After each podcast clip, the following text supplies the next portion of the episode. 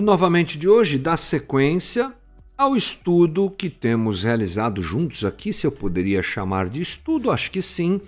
Sempre na live a coisa é um pouco mais rápida, mais enxuta, mas não deixa de ser um estudo sobre o livro de Paulo aos Efésios. Estamos navegando, trafegando, andando em cima desse texto, tentando aprender melhor o que Paulo disse ao escrever a carta aos Efésios. Nós estamos no capítulo 3 e vou dar aqui uma rápida uh, recapitulação para nós nos lembrarmos em que pé estamos. Na primeira parte do capítulo 3, uh, ah, Paulo apresentou aquilo que nós podemos chamar de centralidade bíblica da igreja. Paulo fala sobre a importância da igreja e como ela é parte do plano divino de redenção da humanidade. Ela tem como alvo agregar, ou ela é, até muda minha colocação, a igreja é esse ambiente onde os redimidos, a nova comunidade de Deus,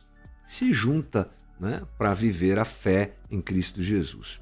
No capítulo 1, Paulo orou para que Deus abrisse os olhos do coração dos Efésios. Se lembra disso? Agora, Paulo faz outra oração, bem interessante. Essa oração, inclusive, ela é considerada uma oração especial. Os estudiosos dizem que é a mais sublime oração da Bíblia. Olha só, ela é até classificada desse jeito. E nós precisamos prestar, atenção no que Paulo fala, porque nós colocamos na oração aquilo que nos preocupa. Né? Além disso, nós expressamos aquilo que cremos através da nossa oração. professor Zé Machado, não esqueço nunca essa afirmação, disse que, numa das minhas é, matérias no seminário, que a oração expressa a nossa teologia. E é uma, uma grande verdade, eu não, não tinha pensado nisso até ouvir isso. Então, Paulo está nesse momento com o seu coração preocupado em algumas coisas, ele ora é, pelos Efésios, ele coloca a sua, o seu coração nessa oração que ele realiza. Vamos ali colocar nossa tela que pode nos ajudar. Opa, Tá errado aqui, mas espera aí, vamos arrumar aqui, fazer isso, fazer isso, pronto. Agora ficou bonito, ó. Então vamos lá. Vamos pensar juntos que oração especial é essa oração que Paulo faz é, a Deus pela vida dos Efésios. Vamos lá no capítulo 3, versículo 14. Diz assim: Por essa razão, ajoelho-me diante do Senhor, aliás, diante do Pai, do qual recebe o nome toda a família nos céus e na terra. Oro para que, com as suas gloriosas riquezas, ele os fortaleça no íntimo do seu ser com poder por meio do Espírito Santo. Então vamos lá, vamos tentar entender melhor o que Paulo está dizendo. Paulo está dizendo aqui: olha, por essa razão ajoelho-me. Qual a razão de Paulo? Por que ele se ajoelha e ora? Duas coisas para nós entendermos aqui. Primeiro, porque Paulo tem um profundo interesse por esses que são seus discípulos, por esses que são seus participantes do povo de Deus e que foram alcançados e agora fazem parte da comunidade da fé através da própria ação de Deus através da vida de Paulo. Paulo ama o pessoal é, lá de Éfeso, não é? E ele é sincero nisso e ele está orando porque ele se importa com essas pessoas. Ele tem uma preocupação grandiosa com os gentios a quem ele prega e com aqueles que já se converteram e fazem parte da igreja. A segunda coisa é que Paulo ele já tem o conhecimento, ele sabe muito bem, ele conhece muito bem o propósito de Deus. Você deve se lembrar que nas conversas anteriores nós falamos sobre o mistério de Deus. E esse mistério foi revelado através da pessoa dos apóstolos, que entenderam que Deus não queria que Israel fosse mais detentor, não é, não tivesse mais o monopólio da relação com Deus, mas que isso seria ampliado, amplificado e qualquer barreira com relação a isso seria tirada para que todos, assim como foi, para que todas as nações conhecessem a Deus. Ele, sabendo disso, junto com o desejo e o cuidado que ele tem de ver o bem da igreja, levam Paulo a orar. Duas coisas então: o cuidado dele com o povo de Deus e o fato dele saber que mais pessoas precisam ser alcançadas. Então, Paulo ora profundamente, de uma maneira tão interessante que ele se coloca de joelho. Isso para um judeu não é uma coisa muito comum, tá bom? É bom a gente é, pontuar essa situação. É um ato de contrição, de entrega que Paulo faz em favor daqueles que ele tanto ama. E aí no 14, na sequência, diz assim: Diante do Pai do qual recebe o nome toda a família nos céus e na terra. A oração de Paulo é, é dirigida a Deus e ele, nesse pequeno momento de registro aqui, deixa claro que ele sabe que Deus é a origem de tudo e de todos. Ah, Paulo é tão profundo que, numa pequena frase, ele apresenta a sua teologia.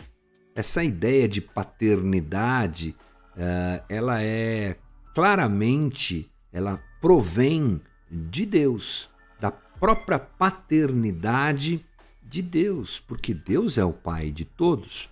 É assim que Jesus, inclusive, nos ensina a orar: Pai Nosso.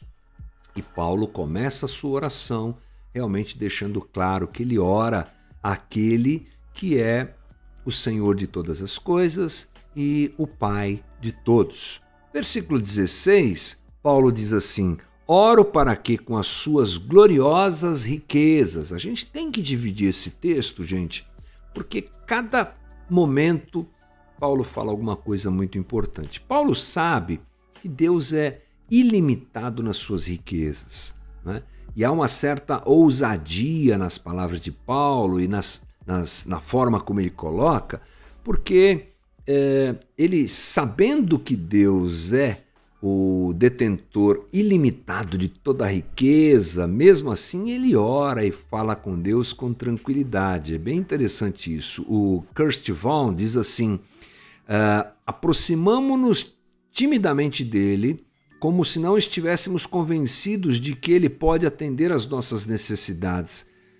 Aprendamos com inspirada oração de Paulo que jamais poderemos esgotar os recursos de Deus. Ou seja, esse estudioso aqui está dizendo o seguinte: nós precisamos aprender como Paulo que, sabendo que Deus é ilimitado naquilo que ele nos dá, né, as suas riquezas são ilimitadas, tenhamos liberdade de falar com ele e de apresentar as nossas necessidades. No 16, na sequência, ele diz assim: ele os fortaleça no íntimo do seu ser com poder por meio do seu espírito, para que Cristo habite em seus corações mediante a fé. E oro para que vocês, arraigados e alicerçados em amor, possam, juntamente com todos os santos, compreender a largura, o comprimento, a altura e a profundidade, e conhecer com o amor de Cristo, que excede todo conhecimento, para que vocês sejam cheios de toda a plenitude de Deus. Uau, bastante coisa. Nós vamos dividir esse texto em trechos aqui e vamos falar sobre duas situações importantes que Paulo relata aqui e amanhã nós continuaremos nos aprofundando um pouco mais. Bem, Paulo pede algumas coisas. A primeira delas, que o pessoal lá em Éfeso sejam é, fortalecidos no íntimo com poder. Olha só, ele os fortaleça no íntimo com o seu poder por meio do seu espírito, para que Cristo habite em seus corações mediante a fé.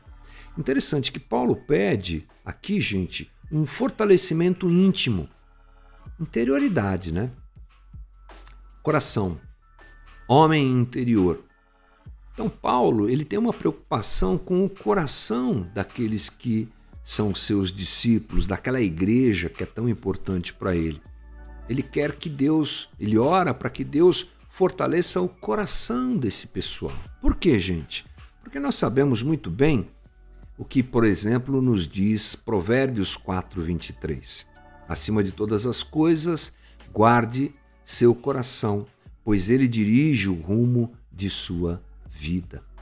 Em tempos de em tempo de aparen tempos de aparência como nós vivemos, e penso que essa comparação entre a sociedade que os efésios viviam e nós não é muito distante em algumas coisas, sim, são dois mil anos de distância, mas o coração do homem é o mesmo, né? não se engane. É, é bom nós pensarmos que essa oração de Paulo é importante. Vivemos na época do, do que aparece, do que se vê, não é? Da experiência, o interior, o coração, os valores, isso tudo muitas vezes tem se perdido, como é a oração de Paulo pelos Efésios, que seja a nossa oração, né? que sejamos fortalecidos no nosso interior. Jesus se, se interessa e se relaciona com o coração, não com a aparência, nós sabemos bem. E Paulo quer que o coração dos Efésios seja cheio de Cristo, para que Cristo habite seus corações mediante a fé. Né? Interessante que no grego há duas palavras aqui. Deixa eu ver onde é que eu estou aqui na minha, nas minhas anotações. É isso mesmo. No grego, é, existem duas palavras. Deixa eu achar aqui. Aqui, ó. Muito bem. Duas palavras para é, se referirem ao termo habite, porque nós habite. Então, a primeira delas, palavra paróicos, quer dizer alguém que vive na terra como um estranho, que reside na terra temporariamente. Mas Paulo é óbvio que não usa essa palavra, ele usa outra palavra que é a palavra kate, katoikeo, que quer dizer algo tipo habitar, residir, morar. Então, quando Paulo fala sobre uh, Cristo habitar o coração dessas pessoas, é esse tipo de abordagem que ele está fazendo. Né? uma morada permanente, definitiva não é alguma coisa que vai acabar, que vai embora. Isso é muito importante. A oração de Paulo tem a ver com realmente intimidade e a permanência de Jesus e a realidade da permanência de Jesus na vida daqueles irmãos. O Russell Shedd, professor Russell Shedd, diz assim: tal palavra significa tomar conta de toda a casa, tendo autorização e preocupação completa de forma a poder fazer limpeza nas dispensas se quiser, mudar a mobília como quiser, jogar fora o que quiser, ele é o dono da casa. Olha a oração de Paulo como, em uma frase, apresenta uma profundidade incrível. Ele ora para que os de, os de Éfeso tenham Jesus morando em seu interior como dono da casa, que quem manda é ele uma boa oração, uma boa reflexão para a gente. Os Eflésios, eles já eram cristãos, nós não podemos deixar de lembrar disso, né? E ele ora para que eles sejam cheios de Cristo. Isso é importante, porque há então, a partir dessa, desse entendimento, a pressuposição de que existem cristãos que não têm Cristo no seu interior. Ou seja, eles são aparentemente cristãos. Né? Uh, o Hernandes Dias Lopes diz assim: o coração do crente é o lugar de habitação de Cristo, no qual ele está presente não apenas para consolar e animar, mas para reinar. Forte, né, gente? Outra coisa que Paulo faz na sua oração é, ele pede que eles sejam arraigados e alicerçados perdão, em amor. Esses termos não são muito comuns para nós, por isso que nós precisamos prestar atenção e estudar um bocadinho para entender melhor isso. É o que ele diz ali, olha. E oro para que vocês, arraigados e alicerçados em amor. Então, Paulo está orando aqui para que Cristo seja o centro da vida dos seus leitores e para que eles sejam fortalecidos no amor. Paulo está falando com a comunidade de Deus. O amor é, mais, é a mais importante virtude dessa nova comunidade. E essa é a intenção de Paulo. eles precisam da força e do poder do Espírito e da habitação de Cristo para capacitá-los a viverem amor, viverem em amor uns aos outros. É uma coisa que às vezes nós não pensamos muito. A gente pede muito poder, a gente pede muitos dons, a gente pede muitas coisas do tipo, mas a capacidade de amar não é alguma coisa que frequentemente nós oramos e pedimos a Deus. Né? E isso é muito importante que aconteça. Por quê?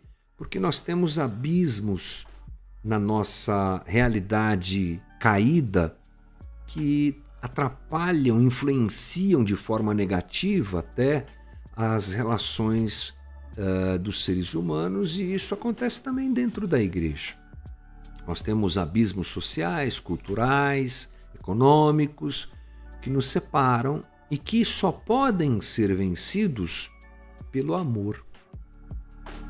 A distância que nós vivemos, fruto da realidade de mundo caído, onde estamos e pelo pecado que somos, só pode ser vencida pelo amor que é dado por Deus a nós. Esse amor é o mesmo amor, é o mesmo tipo de amor que fez Jesus uh, vir nos salvar e sermos nós ainda, sendo nós ainda pecadores. E é esse tipo de amor que deve ser uh, presente na comunidade, porque somos a comunidade de Deus. John Stott sobre isso diz: o amor há de ser o solo em que a vida deles deve ser plantada. O amor há de ser o fundamento em que a vida deles deve ser edificada. Então, aqui, o que aprendemos são coisas muito importantes, é, baseadas, uh, aliás, que nós aprendemos e percebemos na oração de Paulo aos Efésios e que vão chamando a atenção da gente. Uma comunidade, então, precisa ser uma comunidade que ama, não é? Essa é a característica de uma comunidade de fé. Ela ama e as diferenças são diminuídas, se não eliminadas por esse amor, porque assim a gente vive o que é a verdade da Igreja de Cristo e da comunidade de Deus nesses dias. É isso aí. Encerrando o nosso novamente de hoje, espero que você aprenda junto comigo um pouquinho mais. Eu sempre que converso com você aqui estou aprendendo um pouquinho mais. Vamos lá, amanhã a gente conversa mais um pouco sobre esse assunto.